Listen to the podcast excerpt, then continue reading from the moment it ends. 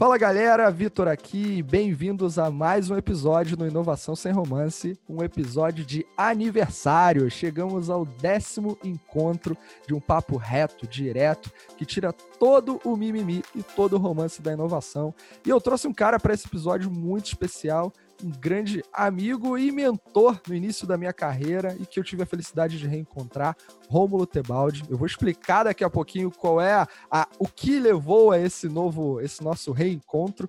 Mas, Rômulo, dá um alô aqui para a galera e obrigado por ter aceitado o convite. Obrigado, Vitor, é, pelo convite. Estou muito feliz, muito contente de você ter me convidado para participar aqui do teu, teu projeto. É, para mim é uma honra.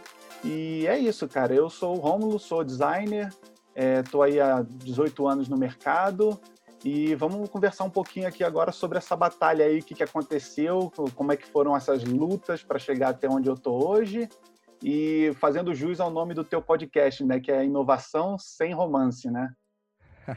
Boa, cara.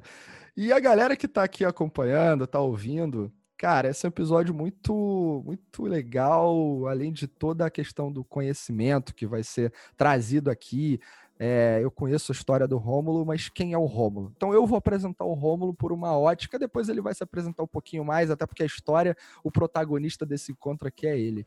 Mas há alguns anos atrás, eu, bem no, antes até de, de começar uma carreira profissional efetiva, estava lá no ensino médio, a gente se conheceu mais ou menos ali, eu acho que estava com 15, 16 anos, alguma coisa assim. E aí eu fiz uma. Eu tive um cara, tive contato com um cara, que inclusive hum, posteriormente trabalhou comigo, que é o Luiz Coelho. O Luiz, ele foi meu professor de informática no colégio. Ele, ele tá ouvindo isso daqui provavelmente, então ele vai lembrar. E o Luiz Coelho, a gente trabalhou junto depois como consultor de inovação e tal, né? Vários anos depois. Mas o Luiz, ele me abriu as portas para conhecer o mundo do web design. E aí, naquela época, eu fiquei tão fissurado, eu queria conhecer mais, eu queria, eu tinha decidido que aquilo era um negócio que eu queria estudar. E aí eu acabei indo fazer um curso, um curso numa empresa chamada Bit Company, e lá eu tive contato com o Rômulo, que foi o meu professor, foi o meu mestre, que pegou aquela sementinha que eu tinha lá, é, implantada pelo Luiz, Luiz, Luiz Coelho também, né, um mentor para mim, e que depois com o Rômulo, cara, o negócio se descortinou na minha frente um mundo fantástico do design. E o Rômulo foi meu professor lá, ele me deu aula de, cara, de Flash, Fireworks, Dreamweaver, ferramentas que algumas delas nem são tão assim utilizadas e o Fireworks, por exemplo, nem existe mais.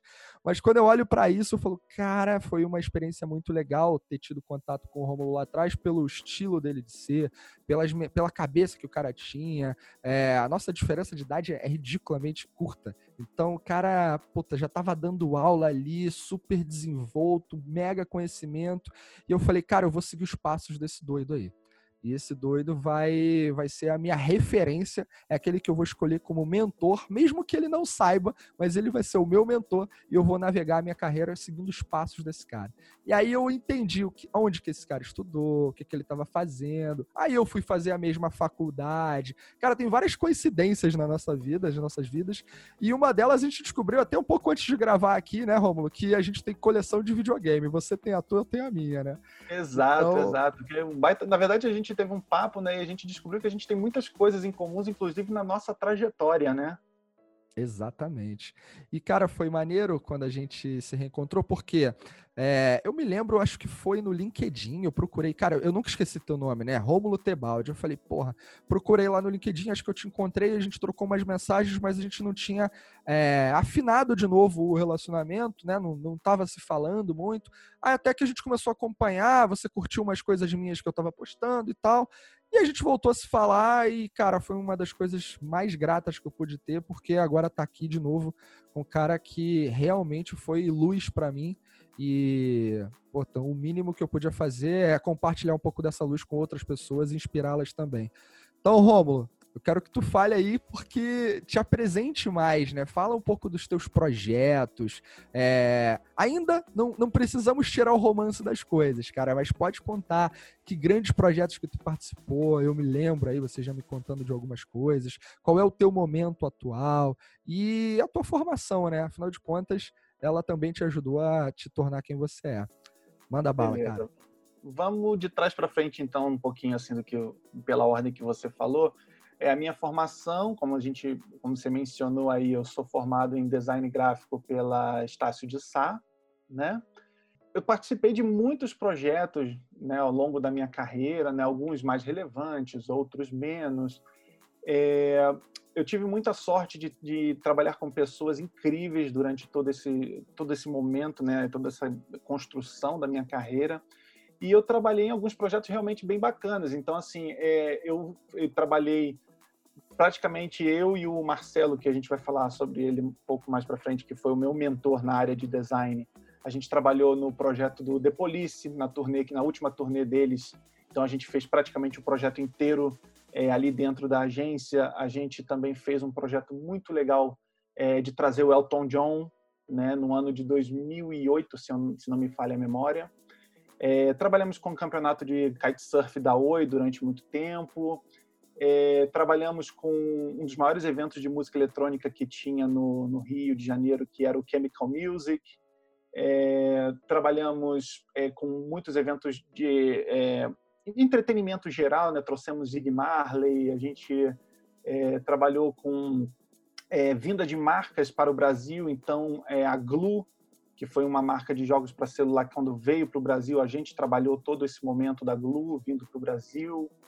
É, a gente trabalhou o, o, o evento de, de, de, vela Volvo Ocean Race.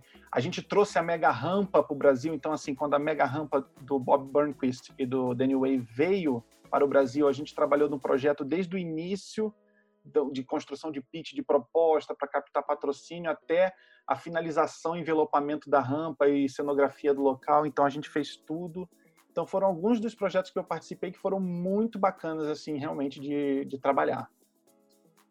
Muito bom, cara. E cada um desses projetos, a gente tem uma tendência, né? O ser humano tem uma tendência a olhar e falar, puta caralho, que legal, que maneiro, que conquista, que realização. Mas a galera não sabe o quanto de sangue, suor e lágrimas ficam no caminho quando a gente tem que com produzir certeza. coisas com tanta responsabilidade, né? Pois é, é mas a gente vai falar disso aqui. e, cara, é... eu queria começar lembrando de fato lá da nossa nosso primeiro contato, lá na Beat Company. É, você, puta, morava. A, a, gente, nós na ocasião, ambos morávamos no, no, no, estado do Rio de Janeiro, né? Você em outro município, mas hoje você está em outra realidade, a gente daqui a pouco conversa mais. Mas, cara, você saía de longe para dar aula, você tinha acabado de se formar, eu me lembro muito disso. O mercado talvez não era tão, tão interessante, estava num momento meio crítico. E aí tu foi parar lá na Beat Company. Eu disse o motivo pelo qual fui parar. Eu tive uma influência. E aquela influência, o Luiz Coelho, puta, ele falou, cara, vai lá, faz curso. fui e fiz. Te encontrei e como falei, você foi ali, me ensinou muita coisa, ensinou muita coisa para uma pessoa curiosa, que era eu. E aquilo ali foi um gatilho para mim, né? Mas da mesma forma, eu me lembro de uma conversa nossa, a Beat Company, aquele momento também foi um gatilho para você ali parece que foi o início de um, um, um, revelar de caminho que você foi trilhando depois. Então, cara, como é que tu foi parar lá na Beat Company e o que foi aquele momento para você? Bom, é, como você falou aí, né, eu morava em Duque de Caxias, né, e eu tinha, eu me formei na, na faculdade em 2003 e como a gente falou, o mercado não estava num momento muito bacana nesse né, né, nessa época. É, o designer, ele até hoje, né, as pessoas têm um pouco de dificuldade de enxergar o valor. Assim, obviamente que as coisas estão mudando, as culturas estão mudando. Hoje em dia é uma profissão muito mais valorizada, é, mas naquela época não estava tanto. Então eu tinha acabado de me formar, é, era eu contra o mundo ali, né? Então estava é, meio que é, aquele aquele turbilhão que fica na cabeça da pessoa quando você se forma. E agora? Para onde eu vou? O que, que eu vou fazer? Será que eu vou conseguir trabalhar na minha área? Porque isso é uma outra realidade. Muitas pessoas se formam, mas não conseguem é, trabalhar dentro da área e aí acabam ficando desmotivadas e tudo mais. Então, o que estava acontecendo comigo é eu estava procurando emprego na minha área, então estágio e tudo mais, e estava muito complicado de conseguir. e apareceu uma oportunidade de eu dar aula é, na, na, na Beat Company, só que na unidade de Caxias, onde eu morava. Só, então... só colocando pra galera, a Beat Company era, era um cursinho, né, cara? Tinha, você comprava cursinhos é, avulsos de ferramentas, de design, e tinha módulos mais completos, não era isso, Romulo? Isso, exatamente. Eles tinham os cursos é, é, avulsos, como você falou, né? Por exemplo, a pessoa podia ir lá, ah, eu quero fazer um curso de CorelDRAW, eu quero fazer um curso de Photoshop, um curso de, enfim, de HTML. E, ou você poderia fazer as formações, que depois eles até começaram a, a ter outros tipos de, de, de, formações, como formação em business. É, eles começaram a, criar cursos mais completos. É, e no caso, é, eu fui chamado para dar um, um, a primeira, primeiramente foi para dar um, aulas de Photoshop. Depois eu comecei a dar aulas da formação completa de web design, porque eu tinha conhecimento em todos os módulos que o curso é, tinha dentro da grade.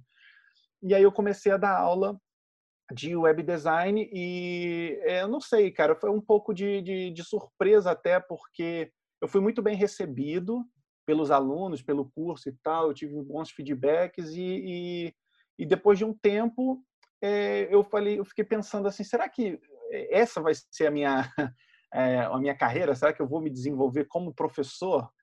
E assim, eu estava muito feliz, na verdade, porque era legal você ver é, as pessoas aprendendo e gostando da aula e esse, ter esse tipo de feedback que você falou, de que eu dei um gatilho na sua carreira, na sua vida, que você mudou. E, cara, você não sabe quanto é legal a gente ouvir isso, de você saber que fez a diferença na vida de alguém. Muito maneiro, né, cara? E, e, porra, tu sai de, de, da unidade Bit Company em Duque de Caxias, tu foi pra Vila da Penha, né? que era inclusive o lugar onde eu morava. Na Vila da Penha era o bairro que eu morava na época. Cara, eu acabei de me lembrar que tu me deu aula de freehand. Lembra disso, cara? Não, então, cara, pois é, é, e eram ferramentas, inclusive, que elas é, entraram em desuso pouco tempo depois, né? O freehand foi um que foi abandonado pouco tempo depois que eh, que eu te dei a aula dele, logo depois é, ele foi abandonado, logo quando a Adobe comprou a Macromedia, né? Porque na época que a gente teve aula, se eu não me engano, o pacote ainda era da Macromedia, né? Então a gente tinha o Macromedia Flash, o Macromedia Fireworks, né? Era tudo da Macromedia. E depois, né, no ano de 2005, se não me engano, a Adobe veio e comprou todo esse pacote. E ela acabou que ao longo do tempo ela foi anexando alguns produtos em outros. Então, por exemplo, o Freehand deixou de existir porque eles tinham o Illustrator. Então, é, foi acontecendo esse tipo de coisa. E cara, eu eu me lembro que puta, era a cada módulo que eu ia trabalhando e aprendendo ali, eu sentia mais vontade de fazer design. Eu falei, cara, eu preciso disso. E aí eu não sei se a galera sabe, mas a minha primeira formação, eu sou designer gráfico também, né? Eu falei, fiz a mesma faculdade que o Rômulo. E, e aí tem um detalhe, Rômulo, que eu, eu já te falei isso, mas quando eu cheguei na faculdade, eu me apresentava, né? Aqueles primeiros primeiras aulas que os professores passam perguntam: ah, quem é você? É, pede para você se apresentar, o que te motivou a vir aqui, fazer esse curso tal. E eu falava, cara, então, eu tive um professor, aí eu sempre falava de você. E, cara, pra, em todas as aulas. Aí a galera, todo mundo falava, porra, o Rômulo, cara, o Rômulo é incrível. Puta, na época tu era um ilustrador, tu desenhava muito, né, cara? E a galera sempre falava de você como o cara com uma mente brilhante, um ilustrador, exímio ilustrador. Então, eu não, eu não estava maluco, é, cara, eu, eu sou muito bem. grato, na verdade, aos meus professores da Estácio e eu guardo todos eles no meu coração porque é, eu costumo falar assim, eu, eu como aluno, eu, eu costumo ser bem chato porque é, é, essa curiosidade que você mencionou aí, que quanto mais você aprende, mais você quer aprender. Então, eu sempre tentei tirar o máximo que eu podia dos meus professores, né? Afinal de contas, é, eu estudava na Estácio, era uma faculdade que ela é, é privada, então meu, meu pai estava se sacrificando de um lado para pagar a faculdade, e aí eu vinha, eu acordava às 5 horas da manhã, porque a aula era às 7 e eu ia de Caxias para o centro do Rio para poder estudar. Então, assim, é, existia um sacrifício por trás para estudar, e eu ficava pensando o tempo todo assim: é, esses caras estão aí, estão me dando aula e eu preciso absorver o máximo de conteúdo que eu puder deles, porque daqui a pouco sou eu contra o mundo. E eles eram ótimos professores, né? E, e eles não só davam a aula da, do, do, conteúdo técnico que eles tinham que passar para a gente, mas também falavam um pouco sobre a experiência do mercado, experiência de vida. Então, assim, cada vez mais eu tinha certeza de que aquilo era a profissão que eu queria, entendeu? É, quando eles falavam, mesmo das dificuldades do mercado, é, da, dos embates com clientes e tudo mais, eu ficava, não, mas eu acho que é, é isso realmente é o que eu quero fazer. É, eu, eu também tenho esse mesmo sentimento de gratidão, cara. Inclusive, é, vou destacar nomes de duas pessoas aqui que foram muito importantes para mim. E eu não sei se tu sabe o que eu vou te contar agora, Rômulo, e a todos que estão ouvindo, mas o César, César Neto e Heloísa, né, eles foram professores, tanto meus quanto seus, né, em momentos distintos. Sim. E eles foram muito importantes para mim, me deram vários conselhos, orientações. É... E eu tinha essa postura de também buscar, sugar, a mesma condição. Meu pai estava lá se sacrificando no bootkin com puta idade avançada para poder ter dinheiro para pagar a faculdade para mim. Então eu tinha que fazer alguma coisa, né? Eu pelo menos me sentia dessa forma. E aí foi tão legal quando, 10 anos depois de formado, eu recebi um convite da Estácio para receber um diploma de aluno diamante, porque eles acompanharam a minha carreira e viram as coisas que eu vim fazendo e, e os resultados das coisas, que o quanto de impacto estava gerando. E eles, é, numa formação de uma outra turma de design gráfico do mesmo curso, né? É, na verdade, eram várias turmas se formando. Eu fui convidado para ir lá e receber, fazer um discurso e receber o diploma diamante de pela, pelo feito que eu levei para a sociedade pós-formado é, lá na Estácio. E as pessoas que me foi merecido, né? Merecido esse, esse convite. ah, valeu. E, cara, foi muito emocionante. Pra... Foi um dos dias que eu tava engraçado, cara. Eu não tenho nenhum problema para falar para pessoas. Puta, eu, eu adoro, pelo contrário. Eu adoro, né? E aí, naquele dia eu tava muito nervoso, cara. Muito. Porque aqueles caras que me deram a luz naquele momento, né? Lá no início também, César e Elô, eles que me convidaram. E eles que me entregaram no palco, cara, puta, o, diploma, puta, foi muito legal, foi um negócio muito maneiro. Então. Você sabe que o César, eu nunca vou esquecer do César por diversos motivos, que é um, foi um professor excelente, me deu é, aula em mais de um período na faculdade, a gente teve aula de, de PageMaker com Boa, o César, se não tive. me engano, a gente teve aula de produção gráfica, então, assim, ele deu vários módulos durante o curso. Mas uma coisa que é interessante é que foi durante a aula do César, a gente estava tendo aula com o César, que aconteceu o acidente com as Torres Gêmeas. Caraca! A gente estava tendo aula, aí uma, uma colega nossa estava com um fone de ouvido, estava ouvindo notícia, não sei, e aí ela interrompeu a aula e falou: gente, um avião acabou de bater no World Trade Center. Puta merda. Para você ver, né? E assim, isso foi uma coisa que, que marcou assim. Eu, eu lembro sempre, eu estava na aula do César quando a gente recebeu essa notícia. Só um fato curioso. E aqui. esse dia, acho que todo mundo se lembra onde estava, né, cara? Parada muito impactante. Exato, exatamente. Mas vamos lá, cara. E aí, a gente teve ali a, a, o gatilho da Bit Company, né? Você foi um mentor para mim, mas em algum momento depois eu chego na Bit Company para uma aula qualquer e aí Puta, não tava lá o Rômulo. Eu falei, o que que aconteceu? Saiu. Eu falei, pelo amor de Deus, como é que o cara saiu? Aí ele foi encontrar o mentor dele, né? Na verdade, você saiu para várias coisas aconteceram, mesmo que o mercado não estivesse tão bom assim, e você encontrou o seu mentor. Cara, como é que foi isso e o que que tu aprendeu com ele? Cara, foi muito, muito louco isso, porque, assim, voltando um pouco, é, a gente tinha comentado que eu comecei dando aula em Duque de Caxias, e um tempo depois eu fui convidado pela unidade da Vila da Penha, que foi onde a gente se conheceu, é, para dar aula lá também. E eu fiquei um bom tempo dando aula na Vila da Penha, né?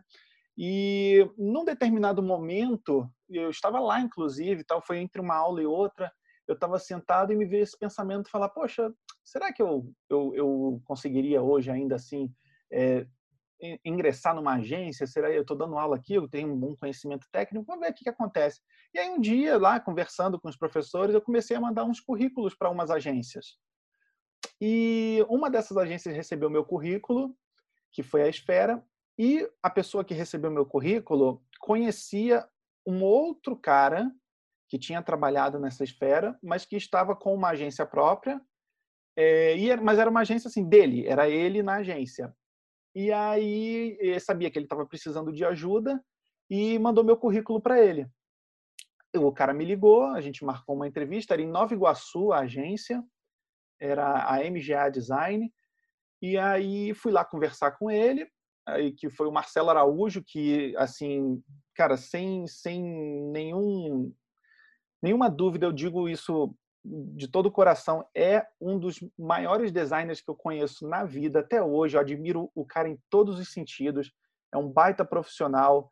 Eu diria que se eu tô onde eu tô hoje, eu devo muito a ele. Me ensinou tudo. Cara, assim, eu, eu achei que eu sabia coisas quando eu cheguei lá e de repente ele pegou minha cabeça e abriu como um coco.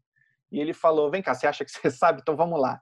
E assim, me ensinou em, em, várias coisas, cara. Ele me ensinou técnica, ele me ensinou feeling, ele me ensinou é, business. Então, assim, é, foi realmente. Eu, eu, quando cheguei lá, eu vi que ali estava sendo a minha real faculdade. Foi ali que eu aprendi é, boa parte do que eu carrego até hoje na minha bagagem como profissional. E então, assim, realmente é um, é um profissional, sem dúvida nenhuma, que, que fez a diferença na minha vida. E a gente é, é amigo até hoje, ele foi meu chefe durante muito tempo. E aí, depois de um tempo, a gente começou a desenvolver alguns projetos juntos e tal. E a gente se fala muito até hoje. É, é um, um baita profissional. Cara, que legal. E a gente está aqui falando num episódio, né? Esse episódio, de, o décimo episódio do Inovação Sem Romance, ele tem uma, uma conexão muito forte com encontre o seu mentor.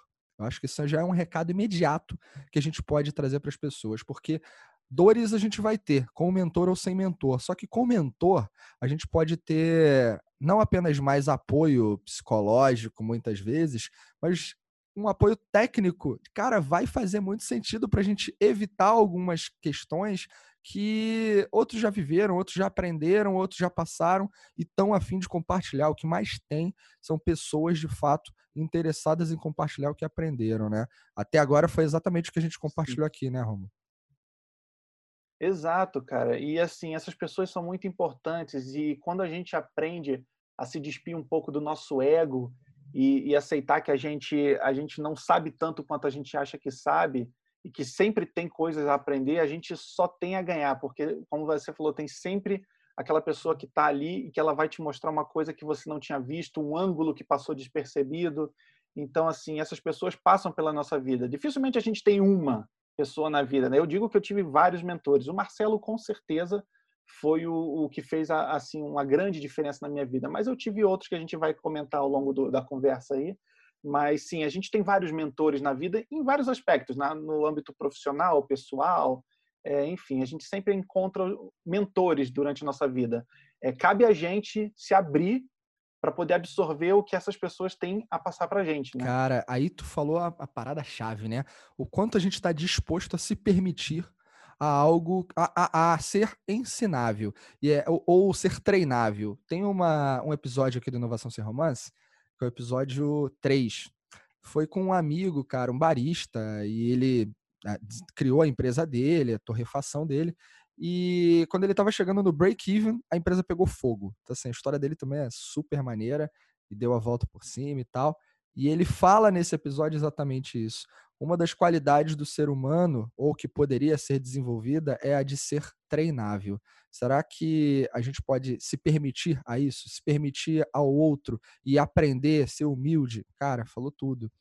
E, e a tua história passa por isso pra caramba, né? Você, pessoalmente, que tu trabalhou em diversos projetos aí, várias aventuras, tu falou aí algumas marcas, Oi, Coca-Cola, teve o evento do The Police, cara, e assim, foi você você vivendo esses projetos, tu teve uma, uma visão 360 graus, né? Você viveu muita coisa e conseguiu entender o que é um projeto ponta a ponta, além da parte criativa, tem gente que acha que a criatividade não exige gestão, e aí quando você vê que precisa de gestão, você sobe a régua, isso acredito que te fez se tornar um profissional ainda mais completo e naturalmente o custo é alto.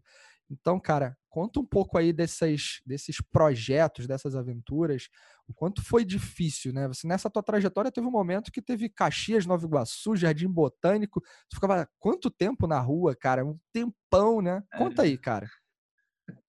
É, então, é, é, é importante a gente falar isso, porque quando a gente começa a falar de projeto legal, pessoal pensa né, que eu saí da faculdade já fechando o projeto do The Police, né? E a gente conversou aqui que não foi bem assim. Então, assim, antes de, de ir dar aula, de inclusive entrar na MGA e tal, eu, eu, trabalhei em uma outra agência onde eu era estagiário e eu ganhava simplesmente zero. Eu era estagiário que ganhava passagem e alimentação. Então, assim, e trabalhava fazendo panfleto de supermercado, que era o cliente, maior cliente que a agência tinha e tal.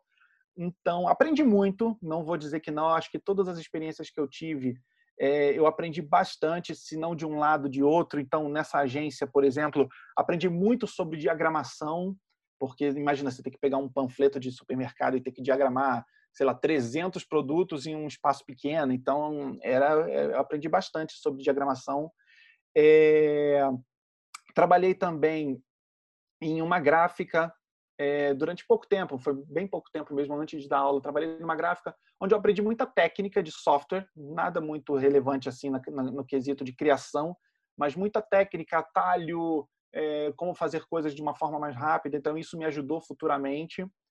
Mas, é, como a gente estava falando, depois de um tempo, passando por tudo isso que eu passei e tudo mais, e chegando já na MGA, após um tempo, depois a gente desenvolver muitos e muitos projetos, como você falou, Coca-Cola foi um projeto super legal que a gente fez o convocados.com em parceria com a MTV. Então, assim, realmente a gente teve muitos, muitos, muitos projetos bacanas lá. E o que aconteceu foi que um dos clientes da agência, que era uma empresa de eventos do Rio chamada Emo4, ela, ela recebeu uma proposta, ela foi comprada, na verdade, por um investidor, e ela ia virar uma agência muito maior. Então, o The Police foi o primeiro grande projeto dessa agência. Então, ela já nasceu junto com esse evento do The Police. E essa empresa nova que estava nascendo, que era a Brasil 1, é, ela comprou a MGA. Então os caras negociaram e tudo mais. Aí o Marcelo veio conversar comigo. A gente falou: olha, ah, aconteceu isso e isso, mas a gente vai ter que trabalhar lá no Jardim Botânico. E então, nisso assim, vocês estavam. ah, beleza, conta aí. Não, pode é, falar. É, que eu ia falar. te perguntar. E nisso você estava trabalhando aonde antes? Isso, a gente estava na MGA, que era Nova em Nova Iguaçu. Iguaçu. Exatamente, estávamos em Nova Iguaçu. Eu gastava mais ou menos uma hora para ir, uma hora para voltar num dia normal às vezes pegava um pouquinho mais de trânsito e tal, mas num dia normal eu gastava uma hora para ir, uma hora para voltar. Então perdi aí umas duas horazinhas no trânsito, duas horas e meia, três no máximo quando pegava um trânsito. É, e aí de repente eu me vi trabalhando no Jardim Botânico, que eu demorava aproximadamente três horas para chegar no Jardim Botânico e depois para voltar mais três horas, né? Porque eu tinha que pegar um ônibus da minha casa até a rodoviária, da rodoviária até o centro do Rio no centro do Rio eu pegava um metrô, ia até Botafogo, de Botafogo eu pegava um ônibus e ia até o Jardim Botânico. Sinistro, cara. Então, assim, eram três horas para ir, três horas para voltar. Então, no dia eu perdia seis horas é, no trânsito. É, foi uma época muito, muito puxada. É, eu tinha que acordar muito cedo para chegar lá no horário. saía eu não, saía, não saía muito cedo da agência também, porque né, uma rotina de agência a gente normalmente sai mais tarde. Então, assim, chegava em casa, muitas vezes cheguei em casa depois da meia-noite, então era o tempo de comer alguma coisa, tomar um banho, descansar o que dava para acordar no dia seguinte e começar tudo de novo. Então foi uma época bem, bem puxada.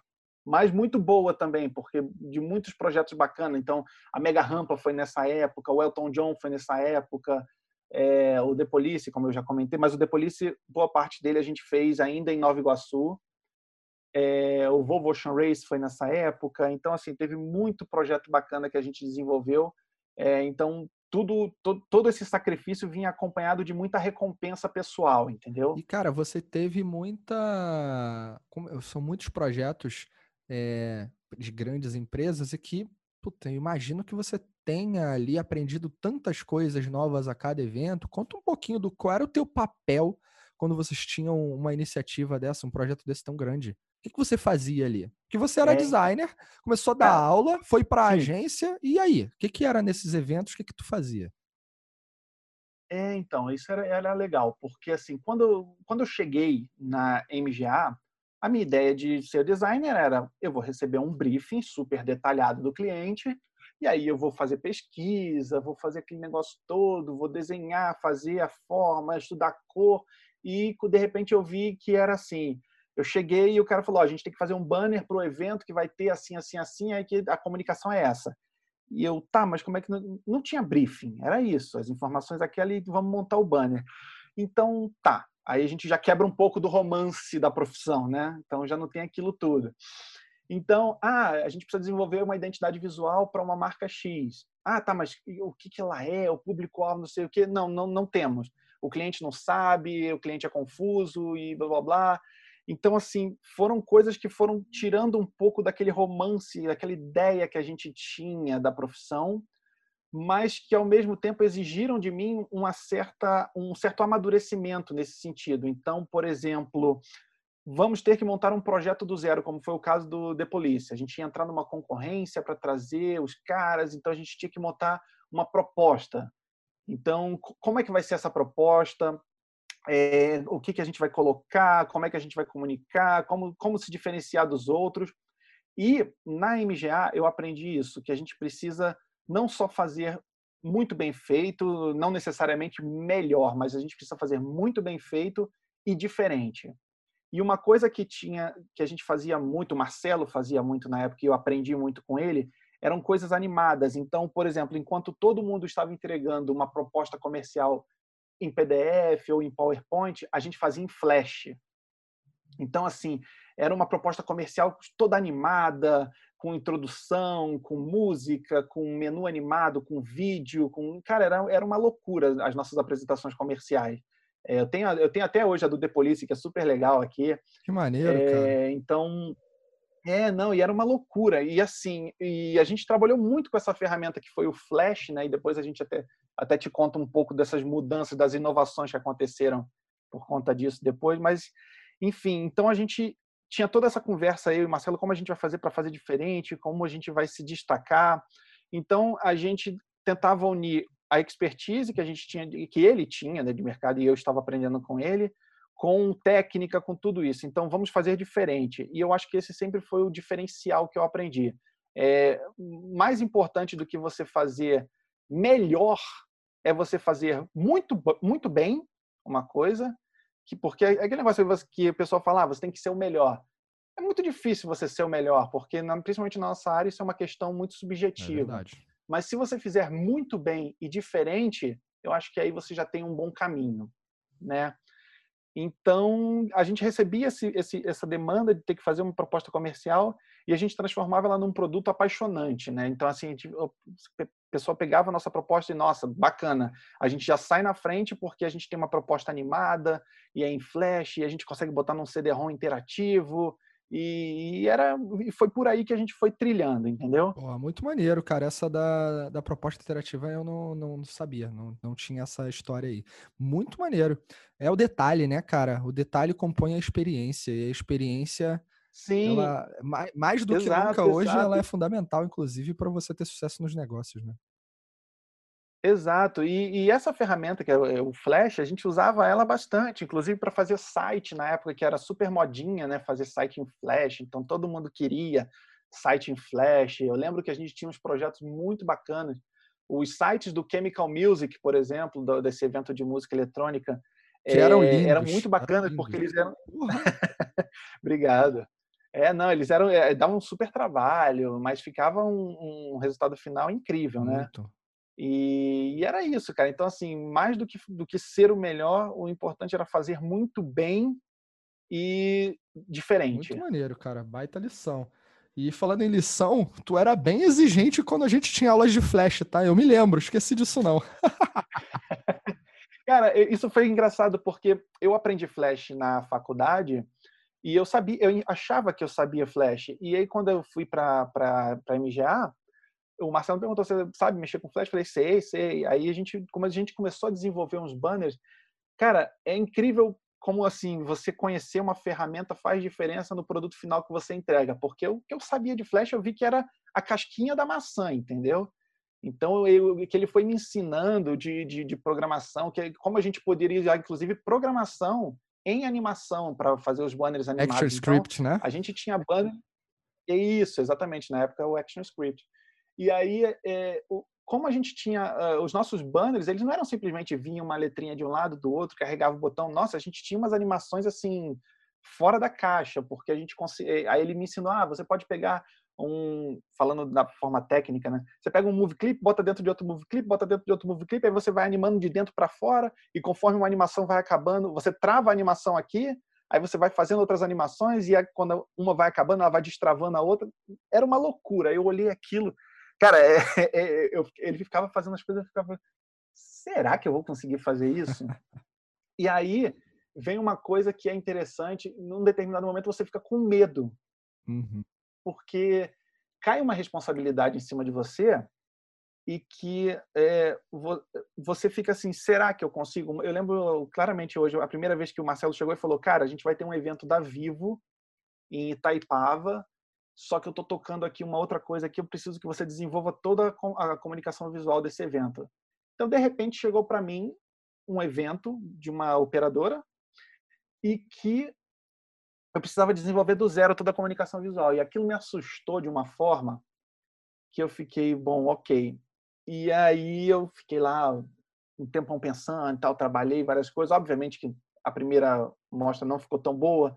Marcelo, com toda a paciência dele, veio, corrigiu algumas coisas, e aí eu fui aprendendo até que depois de algum tempo eh, a gente já tinha clientes segmentados na agência. Então, assim, eu já tinha os clientes que eu atendia e o Marcelo tinha os clientes que ele atendia, mas obviamente que a gente sempre trocava, né? Às vezes ele pegava de um cliente, eu pegava de outro, e a gente trocava ideia, e sempre fazia tudo muito junto, mas que ele já tinha confiança em mim para soltar projetos grandes na minha mão. Então, depois de um tempo, um, um, cliente que a gente tinha na agência que era muito legal era o Ironman, o evento de triatlon. Uhum.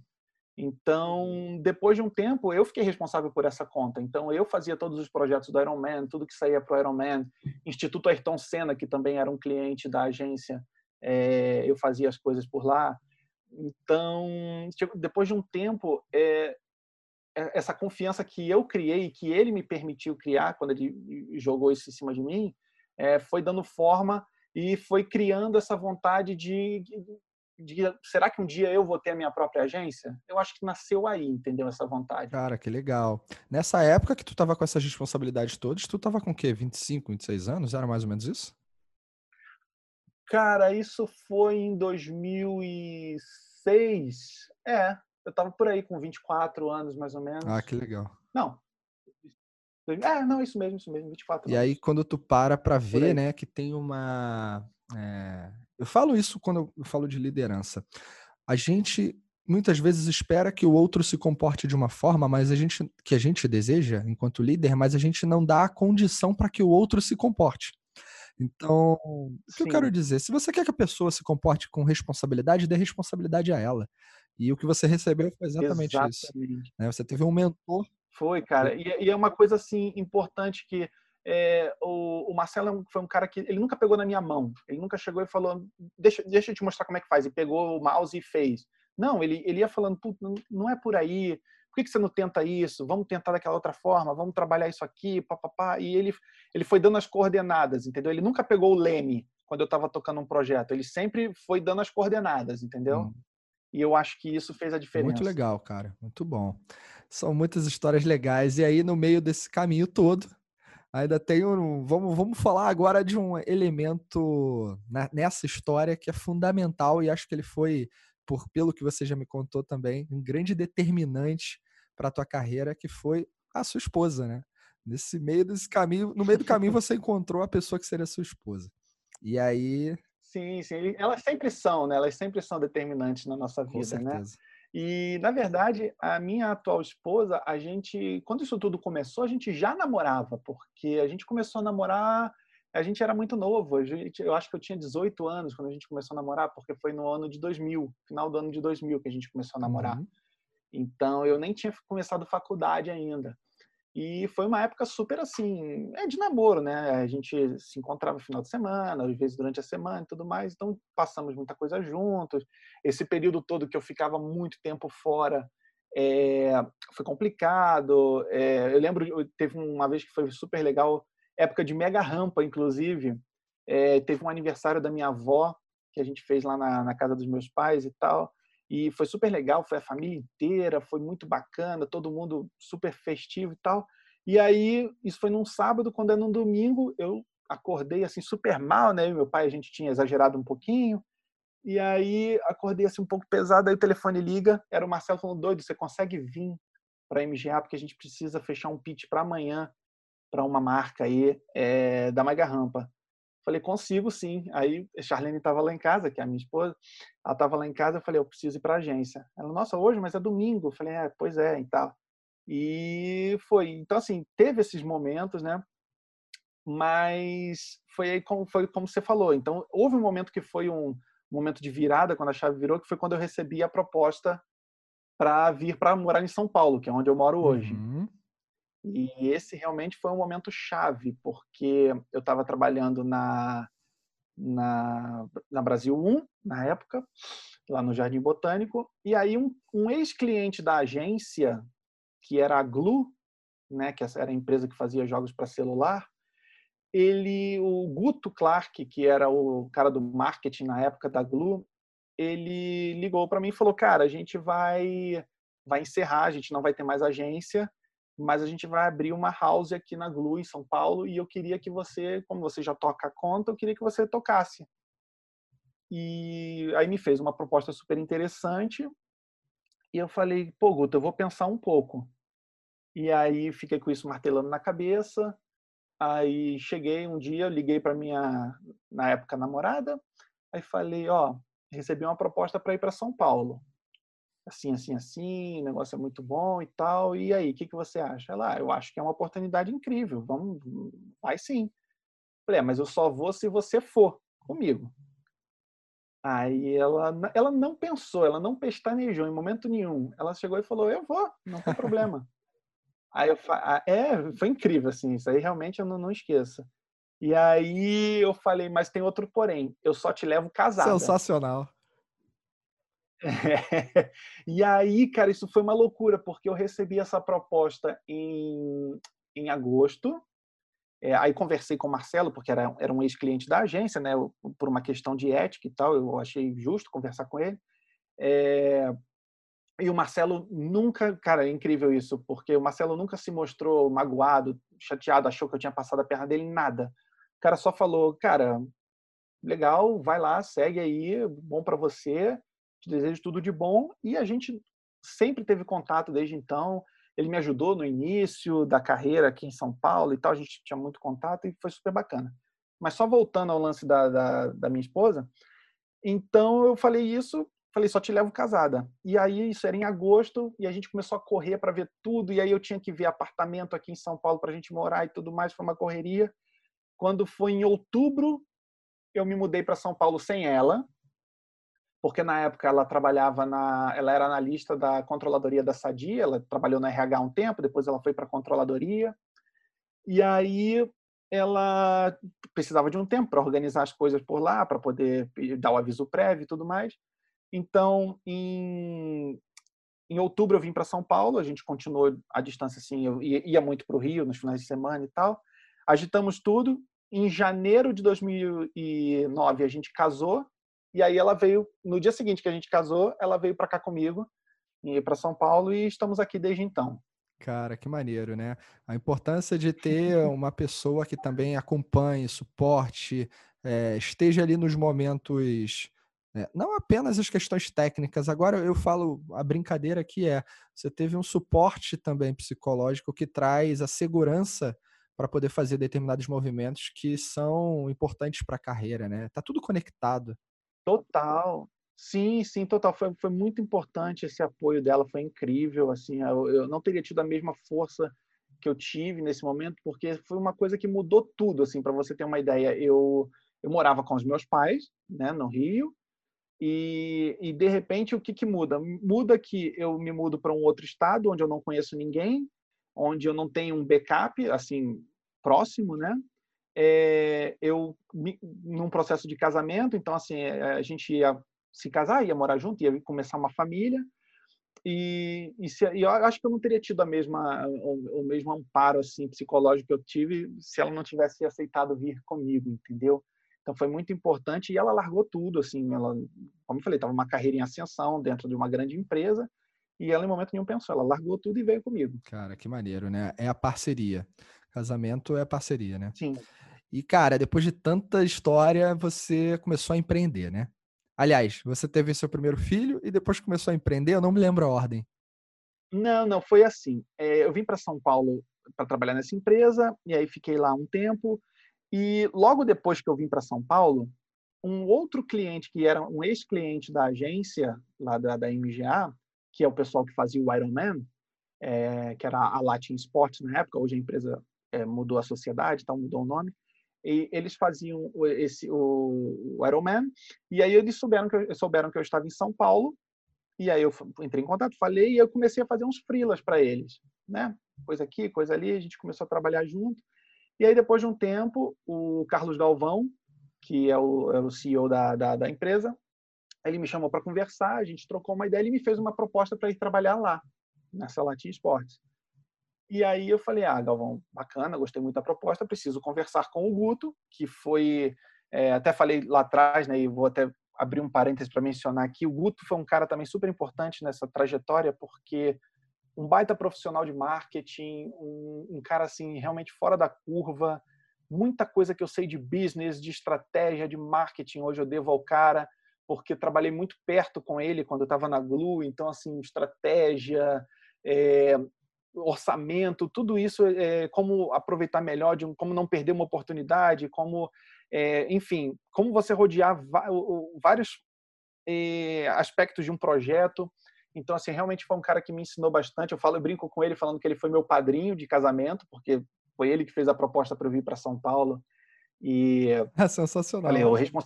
é, falei, o responsável por isso é você. A gente se fala até hoje. O cara, hoje ele está na Amazon, né? O responsável pelo ele é o head de, da, da, América Latina na parte mobile, então baita cara, baita profissional. É, tenho muito a agradecer, aprendi muito com ele também. É, mas aí voltando aí, conversei com o Guto, falei, Guto, ó, aconteceu isso, recebi uma proposta tal bacana para ir trabalhar e, e, aí? Aí o Guto, cara, eu não tenho como cobrir essa proposta, não sei o quê, mas fico, fico muito feliz, bababá, e aconteceu isso e então, beleza, a gente continuou trabalhando junto e aí inverteu o papel. O que aconteceu foi que antes eu trabalhava na Glu e fazia fila para Latin. E depois mudou. Eu fui trabalhar na Latin e comecei, continuei fazendo frilas para Glu. Então, inverteu esse papel, fiquei um tempo lá. E em 2012 eu senti a necessidade de empreender. O que, que aconteceu nesse período?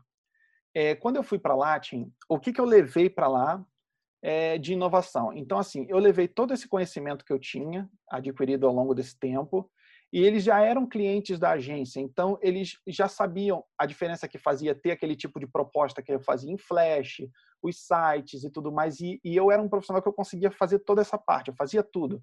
Eu, eu fazia o design, eu fazia a programação, eu animava, fazia todo esse, esse meio de campo. Então, é, eu levei esse tipo de inovação para lá para ficar mais próximo. E em 2010 apareceu uma coisa muito muito importante, que foi o, o HTML5. Uhum. Então, isso apareceu e veio caiu como uma bomba na cabeça da galera. Por quê? Porque nesse mesmo ano, que, é, que na verdade o HTML5 é, é anterior, anterior a isso, mas ele começou a se popularizar em 2010. E aí, nesse mesmo ano, o Steve Jobs fez uma declaração falando que o HTML5 ia matar o Flash. Ah, eu lembro, cara. Pode crer. Exato. E aí, de repente, eu olhei aquilo e falei, e aí? Né? Porque o Flash é um dos meus grandes diferenciais. E se o HTML5 vai matar o Flash, eu tô morto. Só um detalhe. Então. É, em 2010, acabei de me lembrar, eu tava deixando o design no coração mas na prática, e digo, deixando no coração mas na, e na mentalidade, né? Mas na prática eu estava já começando a trabalhar, começando não, já estava bem avançado com marketing e com projetos, gestão de projetos, que foi o que me levou depois na carreira de consultor. Mas vai lá. Que legal, cara. Foi um ano importante, então, né? É, sempre, sempre. Todos os anos são, né, cara? pois é, você vê como, como muda, né? Então, em 2010 eu vi isso acontecer e eu falei, cara, e agora? Então eu preciso aprender isso. Então eu aproveitei a oportunidade de estar nessa agência para começar a estudar e desenvolver projetos em HTML5 que fossem compatíveis com é, dispositivos mobile, né, celular, tablets e tudo mais. Então, eu comecei a utilizar os eventos dessa empresa como um grande laboratório para desenvolver esses novos sites. Então, o site da Maratona de Curitiba, é, eu fiz em HTML5, o novo site do Ironman também a gente fez. Então, a gente foi trabalhando essas, essas questões. E aí, é, eu vi que realmente um novo mundo estava se abrindo, porque cada vez menos eu estava usando o Flash e cada vez mais eu estava trabalhando essa questão do, do, da, dessa nova tecnologia, do HTML5. E isso realmente foi um, um, divisor de águas, porque nessa época que eu comecei a trabalhar, ninguém estava desenvolvendo ainda. Então, eu, eu consegui muitos trabalhos nessa época de freela, porque eu já trabalhava com essa tecnologia. Tinha gente migrando, porque o cliente me ligava e falava: ah, o meu site é em Flash e ele não carrega no celular do meu cliente. Eu queria um site que carregasse ah, meu site não carrega num, num tablet. E aí eu consegui fazer essas migrações e, e, e aí, com, como começaram a chegar esses projetos, eu pensei, acho que está na hora de eu empreender, está na hora de eu começar a ir sozinho. E aí foi nesse ano, em 2012, dois anos depois da, que apareceu isso, que eu já tinha desenvolvido esses projetos, em 2012 veio essa vontade e eu falei, tá na hora. Aí eu sentei para conversar com, com o Carlos Galvão, expliquei para eles meus motivos e nesse ano eu saí da, da Latin Sports e fiquei sozinho. E fui, e aí que eu comecei a, a abrir a minha agência, né? Entendi, cara. E nesse período da agência, teve altos e baixos, né? Você. Ah, sim. Pois é.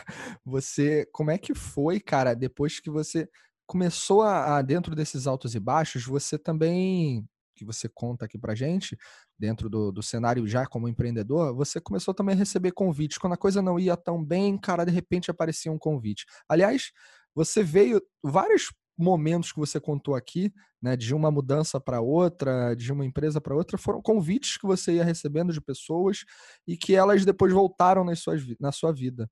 E aí o Sim. que eu queria ver contigo, é, cara, qual é tua, para você, qual a importância dos relacionamentos independente da relação é, do trabalho, né? Eu acho que eu tenho uma visão que muitas vezes a gente está no trabalho, se relaciona com o cliente, mas aquele relacionamento ele transcende um pouco. E eu, pelo menos, tenho uma frase que um, um bom cliente ele se torna um amigo. Não significa que o que não se torna amigo seja um mau cliente, mas para o estilo Vitor, né? Eu gosto quando o cliente vira meu amigo. E não precisa dizer que vai vir na minha casa, não é isso que eu quero colocar, não é essa a realidade necessariamente. Mas é que a gente tem a ponto de contar um com o outro, mesmo em momentos que transcendam a realidade do trabalho. E você teve vários convites que aconteceram depois, cara. É, como é que é isso para você? Sim, é, na verdade é, é, é, legal isso que você falou e, e, é um ponto realmente interessante porque todos os clientes, assim, ah, não todos, acho que, acho que sim, acho que todos sim, que eu, que eu desenvolvi durante esse tempo foram através de indicações ou de contatos, assim, porque é uma coisa que eu sempre falo. É, e retornando aquele papo lá de trás, você tem que fazer o seu trabalho bem, não importa o que é. Né, ou se você é um pipoqueiro, se você é um engenheiro, um advogado, você tem que fazer o seu trabalho da melhor forma possível. E quando você trabalha bem, né, você tem o retorno desse reconhecimento. É, tem muita gente que já falou comigo que eu tive muita sorte na minha carreira. E eu, eu acho que sim. Eu não, não digo que, que, que, eu não, não tive sorte, mas eu acho que a sorte acontece quando você ajuda ela a acontecer. Porque a sorte, na verdade, é uma, uma coisa que acontece e aconteceu ali. Ele é um momento. E basta, você precisa saber aproveitar aquele momento e agarrar aquilo ali. Então, assim, se você é um profissional que é, não, não é muito assim, ah, não vai levando, entendeu? Eu acho que é, quando aparece esse tipo de oportunidade, você não consegue reter. E, e no meu, como eu sempre trabalhei muito, não, não digo assim, ah, eu sempre trabalhei muito bem porque eu sou demais, não, mas eu sempre me esforcei muito, eu sempre olhei pelo lado do cliente. Então, as coisas aconteceram e eu soube aproveitar essas oportunidades. Então, por exemplo, como eu te falei, eu fui convidado por um cliente para vir para São Paulo, depois eu fui convidado por outro ex-cliente para ir para essa agência. Quando eu fui empreender, eu fui atrás de pessoas que eu já tinha trabalhado junto, e o Marcelo, por exemplo, da MGA, é, a gente desenvolveu alguns projetos juntos nessa época. É, então, assim, sim, é, a importância dos relacionamentos é total. O, relacionamento é fundamental, porque é, a gente trabalha num, num meio onde está tudo conectado e cada vez mais, né? Está cada vez mais. Eu costumo dizer que São Paulo é um mercado gigante do tamanho de uma cabeça de alfinete, porque todo mundo se conhece, entendeu? Então, Exatamente. assim, se você vai conversar, se você vai conversar com um profissional e ele é um profissional de eventos, por exemplo, todo mundo se conhece. Então, se você dá um mole, vacila com um, já era. Você acaba fechando algumas portas, entendeu? Então, eu, eu costumo falar isso, assim, você precisa é, fazer bem. Que você for fazer, o que você se propor a fazer, você tem que fazer bem. E nunca só aquilo que você for pedido. Então, assim, ah, eu preciso de um banner. O cliente liga, eu preciso de um banner para colocar num site. Mas você entendeu por que, que o cliente precisa daquele banner? É, será que ele realmente precisa daquele banner? Ou será que outro tipo de comunicação para ele seria mais eficaz? Então, por que, que você não troca essa ideia com o cliente? E foi o que você falou. É, um bom cliente acaba se tornando um amigo. E é verdade, eu diria que sim, que, que é, os meus melhores clientes hoje a gente acabou se tornando amigo. E, e eles vão me levando para outras empresas. Então, por exemplo, é, o, o Guto, depois de um tempo, ele também saiu da Glu. E o Bill, que era o VP da América Latina da Glu, também saiu. E eles dois juntos montaram uma empresa. E eles me chamaram para poder cuidar da comunicação da empresa. Né? Então, isso foi muito importante. É, depois de um tempo, quando eu estava empreendendo já, eu estava trabalhando de casa, correndo atrás de cliente, eu fui atrás de um outro é, contato que eu tive na época da MGA, um cara que na época era, era estagiário, não lembro se era estagiário ou se ele era um funcionário já efetivado, na empresa que fazia o Chemical Music, depois de um tempo eu fiquei sabendo que ele abriu uma agência, então a gente conversou, acabamos desenvolvendo vários projetos legais juntos. É... E aí, depois de um tempo, uma menina que trabalhava na, na Latin Sports saiu, foi trabalhar na Confederação Brasileira de Rugby, e aí ela me indicou lá dentro, e isso foi, eu diria que isso foi um ponto muito importante na minha vida, porque eu tô desde 2012 trabalhando com a Confederação Brasileira de Rugby. A gente teve um gap nesse período que a gente parou de trabalhar e tal, porque eu vou contar mais na frente. Mas eu tô com os caras desde 2012 tirando esse gap aí do meio, mas por uma indicação. Então, assim, qual é a importância desse relacionamento? Veja bem, você ser bem relacionado não significa que você vai ser bem sucedido. Né? Perfeito, né? perfeito. Eu acho que você ser bem relacionado e você ser um bom profissional é a fórmula perfeita do sucesso. Muito bom, Entendeu? cara. Então, e aí foi isso. É, o que eu quis, queria dizer aqui, é, voltando a, a uma outra parte da sua pergunta sobre altos e baixos e ter recebido outro convite, foi que num, outro, num determinado período, em 2013, quando é, os freelas deram uma baixada, foi uma época que é, as coisas estavam ficando meio esquisitas, eu recebi um convite, de novo, da Latin Sport, do Carlos Galvão, para voltar para a Latin, porque eles tinham crescido muito, né? Quando eu saí de lá era uma empresa que devia ter, eu vou chutar um número, tá? Não tenho exatamente na cabeça, mas devia ter 15 pessoas trabalhando e de repente quando eu chego tinham 60. É, crescimento. E aí grande. eu falei, é, e, e, assim, o departamento de criação era eu e um outro cara, e de repente eu chego, tem quatro. Aí eu falei, nossa, mas como, como cresceu? E legal, cheguei então, é, aceitei o convite dele, é, fui para lá, levei comigo um cara que estava trabalhando é, nesse período de empreendimento comigo, que foi o Thiago, é, o Thiago Rossetti, um baita profissional, é, porque foi o que eu conversei com ele. Falei, cara, eu tô vindo aqui para trazer algumas inovações, mas eu tô com um cara que é muito bom e ele vai ajudar a gente nisso. Então, é, eu não vou fazer sozinho. Eu preciso de alguém para me dar esse suporte. E esse, esse aqui é o cara. Então, a gente entrou junto, ficou um tempo lá, é, desenvolvemos os projetos e tal. Foi muito, muito, muito bacana. Conseguimos fazer bastante coisa legal. Mas em 2015 veio aquela baita crise, né? Foi um, um ano bem difícil para o mercado em geral e aí houve um corte gigantesco na agência e nesse corte eu saí. E aí eu voltei para, não, agora eu vou, vou focar na minha agência novamente.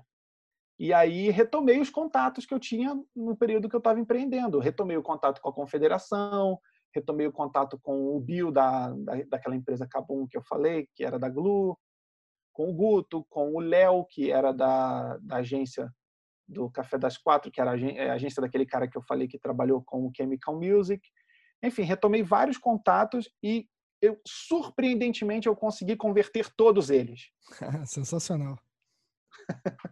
Muito pois bom. é, então assim, é, foi engraçado. Eu tenho até alguns e-mails que eu guardei, eu guardei aqui, porque eu, quando eu mandei o um e-mail falando que eu estava disponível, é, a maioria deles foi super positiva na hora. O cara falou, que ótimo, passa aqui dia tal para a gente conversar. Então, assim, realmente, é, é o, qual é a importância de, da, da, da, do networking, né? Eu diria que é 100%. Né? O networking é, é super importante, porque você imagina, é, eu sair dessa situação e aí, de repente, eu estou ali e eu olho e falo, e agora? Para onde eu vou? Né? É, não, se eu não conhecesse ninguém, a trajetória ia ser muito mais complicada. Então, assim, através de uma rede de relacionamentos que eu construí através de trabalho, não foi através de amizade, foi através de trabalho, eu, eu consegui é, retomar é, esse momento da minha vida que foi o momento de empreender.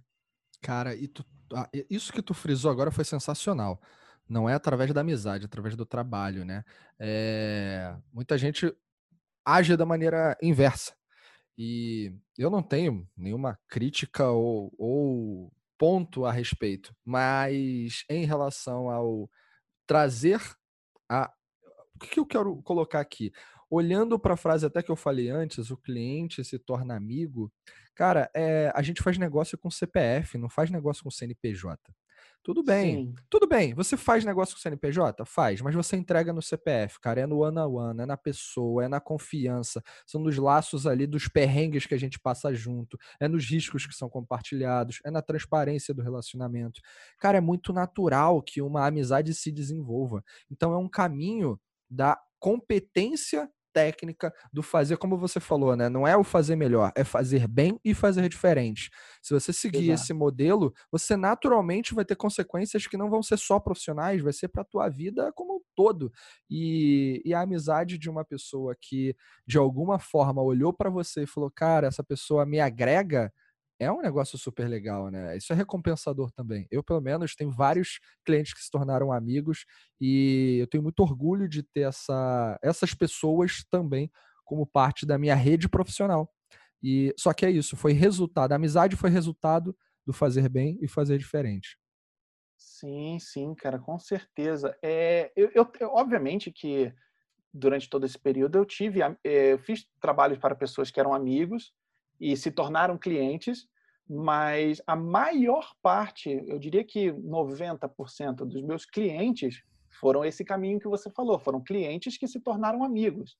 Então, assim, é, teve um caso muito interessante que quando eu estava já nesse segundo período que eu estava em casa, já empreendendo, é, tentando né, constru construir a minha carteira ali, é, eu recebi uma ligação da Latin Sports, pedindo para eu ir lá para ter uma reunião com uma pessoa lá que eu não conhecia, mas que eu tinha sido que tinham falado muito bem de mim lá e que estavam precisando de fazer um projeto e queriam que eu tivesse à frente. Falei, ok, fui lá conversei. E aí eu conheci o João Norberto, é, que é um, um, super cara, né? Ele, ele, eles têm uma editora, a família dele tem uma editora é, que é a GoWare, né? Que faz a revista GoWare e ele estava trabalhando lá, um cara que já passou por diversas agências, TV1, já foi da Turner e tal. Enfim, e aí o cara estava lá, a gente conversou, a gente se deu bem, se alinhou e azeitou um projeto juntos, deu tudo certo e bacana.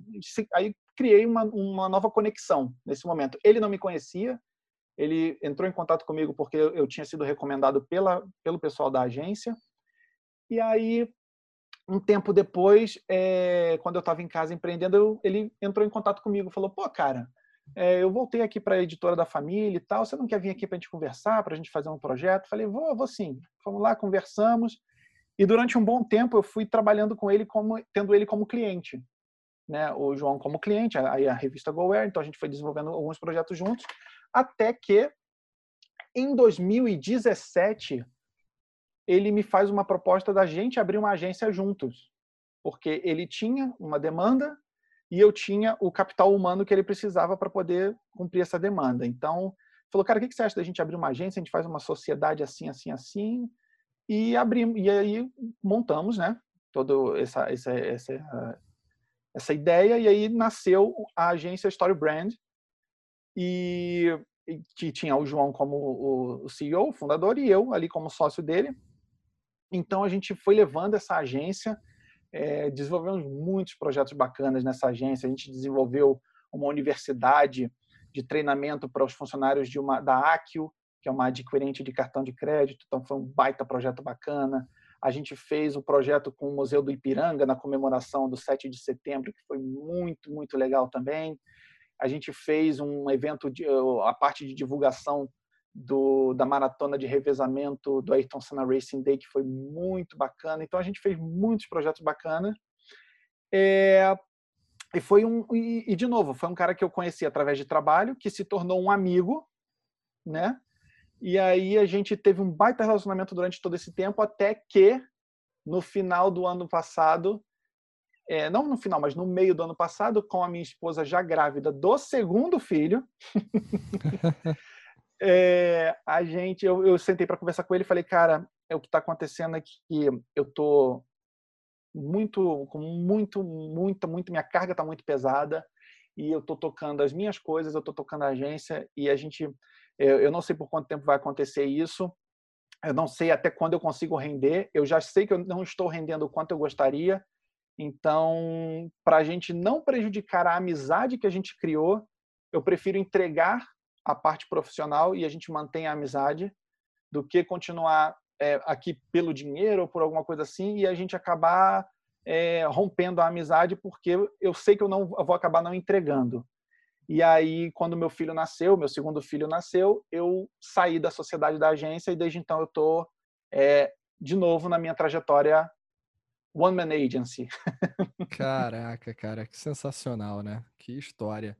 E nesse período que nasceu teu segundo filho, você teve, teve uma questão de pressão alta também, de muito trabalho, não teve um lance assim? Foi, Onde, foi. cara? Cara, o, o, o, ano de 2019 especificamente, 2018 foi um ano bem difícil, foi um ano onde a gente batalhou bastante cliente, a gente teve entrada e saída de cliente, de pessoas na agência, e você sabe que gerir pessoas é uma coisa que consome muito tempo e muita energia. Sim. Então eu estava com essa função de gerir, além de ter que gerir é, trabalho, eu tinha que gerir pessoas. Então, isso é uma coisa que consome muito. Então, eu estava numa carga de trabalho muito grande. E em 2019 foi um ano realmente assim muito pesado para mim. É, eu estava trabalhando muito, muito, muito mesmo. É, e comecei a ter episódios de, de episódios mesmo de, de, passar mal mesmo. Então, assim, fui parar no hospital algumas vezes, é, não desmaiando, assim, vomitando, mas, por passar mal, por estar há, três dias com uma dor de cabeça que não passava, ah, por estar me sentindo mal mesmo, enjoado, alguma coisa assim. Até que um dia eu trabalhando, eu senti uma dor de cabeça muito forte, comecei a sentir um coração disparando. Eu falei, cara, eu, eu preciso ir no médico agora.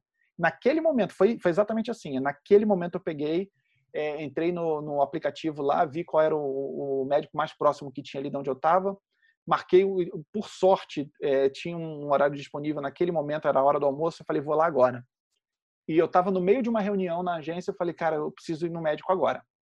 Aí eu falei lá com o pessoal, saí e fui. O cara me examinou e falou, ó, oh, você está com uma pressão muito alta, então a gente vai fazer um exame aqui para você, que é aquele mapa da pressão, né, que você fica com um aparelho 24 horas medindo sua pressão a cada, sei lá, 15 minutos. Uhum. E a gente vai ver como é que você tá. Beleza. Fiz uma série de testes, fiz exame de sangue, fiz esse, esse mapa da pressão. Eu sei que em um determinado momento o médico, quando foi olhar o resultado do mapa da pressão, ele falou que dormindo minha pressão estava batendo 15 por 12. Caceta, cara. o que, que é bem alto. É, exato. Tem um número lá que eu não sei exatamente o que, que é, que diz que se ele der acima de 50%, é preocupante. O meu estava 98. Meu Deus. É, exato. Então, assim, e era assim, eu estava tomando muito remédio porque eu tinha é, muita dor no ombro, no pescoço, nas costas, e tudo, eh, com certeza, era estresse, eram coisas que estavam sendo somatizadas, né? Sim. Então, eu tomava, eu estava tomando é, relaxante muscular para algumas dores, eu tomava remédio para dor de cabeça, então, e eu falei, não, não é normal isso. E, cara, eu falei, não, eu preciso mudar então. E aí eu tomei todo, fiz todo esse, esse estudo na minha vida, falei, não, eu tenho que parar com isso, eu tenho que mudar isso, isso e isso. Aí fui, fiz todo um rearranjo. É, inclusive, estava fazendo todo esse planejamento depois que meu filho nasceu para voltar a ter uma rotina mais saudável com exercício, com tudo isso. E aí vem pandemia e atrapalha um pouco os planos, né? Mas é, isso aí é uma coisa que a gente é, resolve depois. Mas o mais importante é, eu precisava de foco. E eu estava sem foco nesse momento. Então, isso foi acabando que eu estava com muito trabalho, pouco foco, e isso estava me tirando tempo com a família, isso estava me tirando tempo com a minha esposa. Isso, então, num determinado momento, eu tive que fazer uma escolha. E a escolha foi essa. Então, eu larguei a sociedade com a agência e é, voltei a, a, empreender sozinho. E desde então, eu tô, tô aqui é, precisei, obviamente, tomar remédio para controlar a pressão e tudo mais. E agora eu tô. É, cara, eu, eu, tenho, eu comprei um aparelhinho, tá? até falei com você aqui no início da gravação, que eu estava com meu aparelho de medir pressão aqui. É, e, cara, eu tenho medido normalmente, desde que aconteceu isso, que eu fiz essa mudança na minha vida, eu me sinto 200% melhor. Cara, sensacional. Que bom, né? Que bom que você teve. E, e tem vários momentos aí da tua história que foram tomadas de consciência. Você tem várias Sim. frases que você tomou consciência para poder provocar algo diferente. É, você sabe, a gente tem muita coisa em comum, muita na, na, trajetória em si. 2018 também foi um ano que eu tive uma doença bem, bem pesada, mas resolvida, e, e que também me provocou mudanças na minha vida. Eu, quer dizer, eu provoquei mudanças na minha vida com base nesse acontecimento e eu tinha pressão, minha pressão não era no teu nível aí, com certeza não. E meu problema também não foi de uhum. pressão, mas eu tinha, minha pressão era 14 por 9. E hoje, cara, se eu pego aí qualquer aparelho, qualquer situação, eu vou tirar, vou fazer, vou medir, é 11 por 6, 11 por 7, é outra vibe. então as coisas, às vezes a gente precisa tomar um choque para a gente mudar algumas coisas também, né, cara? Eu acho que sim. E, e, muitas vezes a gente precisa que esse choque seja provocado por nós mesmos. A gente precisa se dar esse choque. É. Porque muitas vezes a gente não se dá conta do que está acontecendo, entendeu? Exato. A gente deixa é, a, a, a, vida ir levando e as coisas tomarem um rumo que de repente. É... E tem vezes que às vezes as coisas estão ok, mas você precisa parar e falar: peraí, tá ok mesmo? Né? Será que tá tudo ok mesmo? Então vamos vamos ver aqui. Ah, eu estou ganhando bastante dinheiro, mas eu tô, tô assim. Ah, não, eu tô, eu tô. Será que eu estou feliz fazendo o que eu estou fazendo? Então, ah, estou ganhando dinheiro, mas eu não gosto do que eu faço. Eu vou trabalhar é, apurrinhado, não, não me sinto realizado. Então, eu acho que em alguns momentos da vida você precisa se dar esse choque e parar para rever algumas coisas. É, exatamente, cara. Se dar o choque, esse é um bom recado. E aí, o recado que eu quero, né, indo aqui para os nossos, para nossa conclusão, infelizmente, dava para conversar muito tempo. é, cara, você, você passou aí por uma jornada de altos e baixos e, e de muito compromisso com, com as transformações que você se permitiu e que te levaram a uma condição de aprendizado intenso, né? Eu tiro para como uma referência de aprendizado contínuo. Você é um cara que aprende o tempo inteiro. Eu me considero assim também, não consigo parar de aprender, é, é um vício isso. Mas às vezes a gente encontra frustrações. E, e o que você mais aprendeu sobre a frustração no meio do caminho, no meio dessa jornada toda? Cara, eu, eu, eu te diria que a maior parte de algumas de, de, alguns momentos foram frustração, na verdade. A gente passa por muita frustração, né? Pequenas e grandes, mas assim, eu diria que a frustração ela faz parte do nosso crescimento. Você precisa se frustrar com algumas coisas para você entender que, que você não é dono da verdade e que é, a frustração te faz crescer. Né? Na verdade, ela faz parte da sua construção. Então, assim, eu tive muitas, muitas, muitas, e até hoje eu tenho, e eu vou ter muitas outras. Né? A gente precisa dessas frustrações. E, e a frustração, é, é, é, eu entendo a frustração assim, como eu quero fazer uma coisa e eu vou lá e faço. Aí eu vejo que ela não deu certo. Mais uma coisa que. É, aí eu fico assim, puxa, não deu certo, mas que merda, isso aqui, vou, vou desistir, sei lá. Uma coisa que eu aprendi com a frustração, e eu acho que, para mim, tá? Para mim, o que funcionou o que eu aprendi muito com a frustração é não procurar a culpa dos fracassos ou das falhas em outros lugares. Eu tenho que olhar para dentro. Porque assim, é, eu fiz alguma coisa, ela não deu certo. O que foi que eu fiz de errado? Entendeu? Então, assim, uma coisa que eu aprendi muito foi sempre olhar muito para dentro. É, eu evito ao máximo é, procurar culpados. Então, por exemplo, uma coisa que eu sempre fiz dentro da, das agências e quando eu tinha é, cargos de gestão e tal era aconteceu um problema. O, o, comum das pessoas é procurar o culpado. Ah, mas foi fulano isso aqui. E eu sempre falava, gente, isso não vai resolver o problema. Vamos procurar a solução, depois a gente analisa se vale a pena descobrir o culpado e aí a gente vê para não acontecer mais. Mas, assim, o que a frustração me ensinou foi que se alguma coisa deu errado, é porque alguma parte do processo não estava certa. E se você tocou aquele processo, então o erro foi seu. Então você tem que olhar para dentro e falar assim: onde foi que eu errei? Que foi que eu fiz de errado e onde eu posso melhorar, né? Então assim, é, o, o, que a frustração me ensinou foi isso, foi que é, não é porque uma coisa deu errado que eu não vou conseguir fazer nada. De repente, aquilo ali eu fiz um processo errado, ou eu fui por uma ferramenta errada, ou eu fui no momento errado. Então eu tenho que entender o que, que foi, mas repara que nessas três coisas eu falei eu. Eu usei a ferramenta errada, eu fui no momento errado, ou eu fui por um caminho errado. Em momento nenhum foi, ah, o caminho que me botaram para ir foi errado, a ferramenta que me deram foi errada. Não, fui eu. Então, assim, o que eu aprendi foi que a frustração vai acontecer, você vai tentar fazer coisas que não vão dar certo, mas você tem que aprender com elas. Por que, que não deu certo? Né? Tem aquela famosa frase que todo mundo fala, posta uma foto preta e branca no LinkedIn falando, né? Na vida eu nunca perco. É, ou, eu, ou eu ganho ou eu aprendo, né? É então eu acho que, que, que, essa frase é muito forte, porque realmente é isso. Você tem que pegar tudo que você teve é, de, de, de, de dificuldade, de desafio e utilizar aquilo como um aprendizado que vai te fazer crescer. Então, assim, daqui a um tempo, você passou por uma situação agora, que daqui a um tempo ela vai se repetir. Pode ser que não da mesma forma, com, as mesmos, com os mesmos personagens e com o mesmo ambiente, mas aquela dificuldade vai se mostrar presente novamente. E por você já ter passado por ela, você já tem uma experiência, sabe? Opa, peraí, isso aqui eu já vivi, eu não vou tentar a mesma solução, vamos tentar uma solução diferente. E pode ser que essa solução também não funcione. Mas aí quando essa situação se repetir de novo lá na frente, você já tem você já tem um background de saber, ó, tentei isso, isso, isso não funcionou. Então vamos tentar por aqui.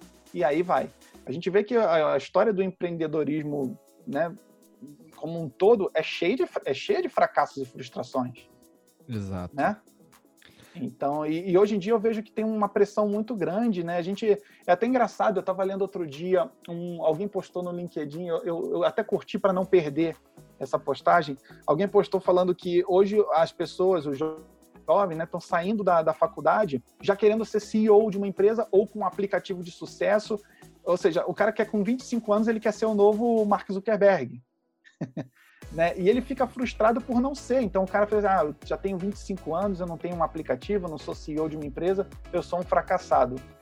Gente, vamos, vamos, né? Vamos com calma. É verdade. E a, a sociedade também acaba colocando essa prisão auto, auto, autogerida por cada indivíduo, né? Porque Sim. tem tantas coisas que são vendidas também por aí de maneira equivocada que a pressão que a gente se coloca, se autoimpõe, é muito. Ela é natural de acontecer. Mas o recado, Sim. o recado da responsabilidade, é, autorresponsabilidade, porra, ele é extremamente importante, cara. Concordo, gênero, número e grau. Aconteceu uma parada, não foi o que você queria, é, seja inclusive envolvendo outras pessoas, olha qual é o teu pedaço, olha qual é a tua responsabilidade, porque certamente existe alguma. E aí as pessoas gostam, é muito mais fácil transferir do que assumir, né? É muito mais fácil, porque é, quando você está num grupo, é, é, você, é, muito mais fácil você olhar para o outro do que você olhar para si mesmo, né? Você, você não tem um espelho ali que você pode olhar para você, então você vai sempre olhar primeiro para os outros, né? Então é um exercício de autoconhecimento você aprender a olhar para si mesmo, né? Exatamente. Cara, que papo sensacional, que aula e que reencontro, né? Acho que a gente ter se ter reencontrado e voltado a conversar e trocado ideias é só o começo. Então, ter trazido você aqui no Inovação Sem Romance foi uma honra nesse episódio especial, décimo episódio. Um episódio que marca, é um número mágico, né? E o Camisa 10 veio aqui e falou foi você. Então, cara, muito obrigado. E deixa seu recadinho final aqui. Cara, o meu recado final, na verdade, é. Eu acho que a gente. Todo essa, esse, esse, esse nosso papo foi um recado, né? Eu acho que, assim. É, de tudo que eu falei, de tudo que eu passei, até posso ter me estendido um pouco em alguns momentos, mas o que eu acho é isso. Eu acho que a gente precisa. É, a gente precisa trabalhar como se a gente tudo que a gente estivesse fazendo tivesse um significado maior. Eu acho que assim, é, acho que a lição que eu, que eu, que eu mais aprendi nessa vida, eu acho que é a que eu vou, tentar, vou deixar como recado, né? Não que ela seja uma verdade, mas que para mim funciona, é aquela que a gente conversou.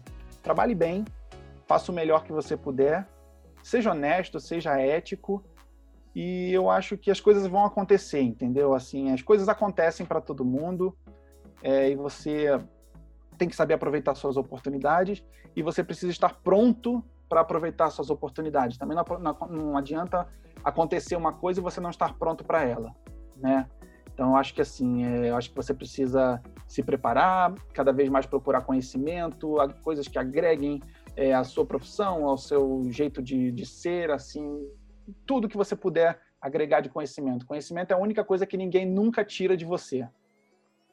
Muito bom, cara. E o meu recado final, inspirado aí no que você também disse, né, e na tua história, é humildade. Acho que humildade para poder reconhecer coisas que te competem, competem a você como ser humano e aquilo que é a tua responsabilidade, no fim das contas, não pode ser transferida. Afinal de contas, é, você é o motorista do ônibus que você está guiando, né? Que é a tua trajetória, é, é o que você está construindo. E para isso, para você também fazer aquele algo a mais e fazer direito, fazer diferente, tu vai precisar uma, uma dosezinha de ousadia. E, e eu sempre. Ah, sim que para chegar onde ninguém chegou, você tem que fazer o que ninguém fez. Com certeza, com certeza. ou, fazer, ou fazer alguma coisa que alguém já fez e fazer de uma forma diferente. exatamente, exatamente. É isso. Meus amigos, ficamos aqui e esse foi mais um episódio do Inovação Sem Romance. A gente se encontra no próximo. Tchau!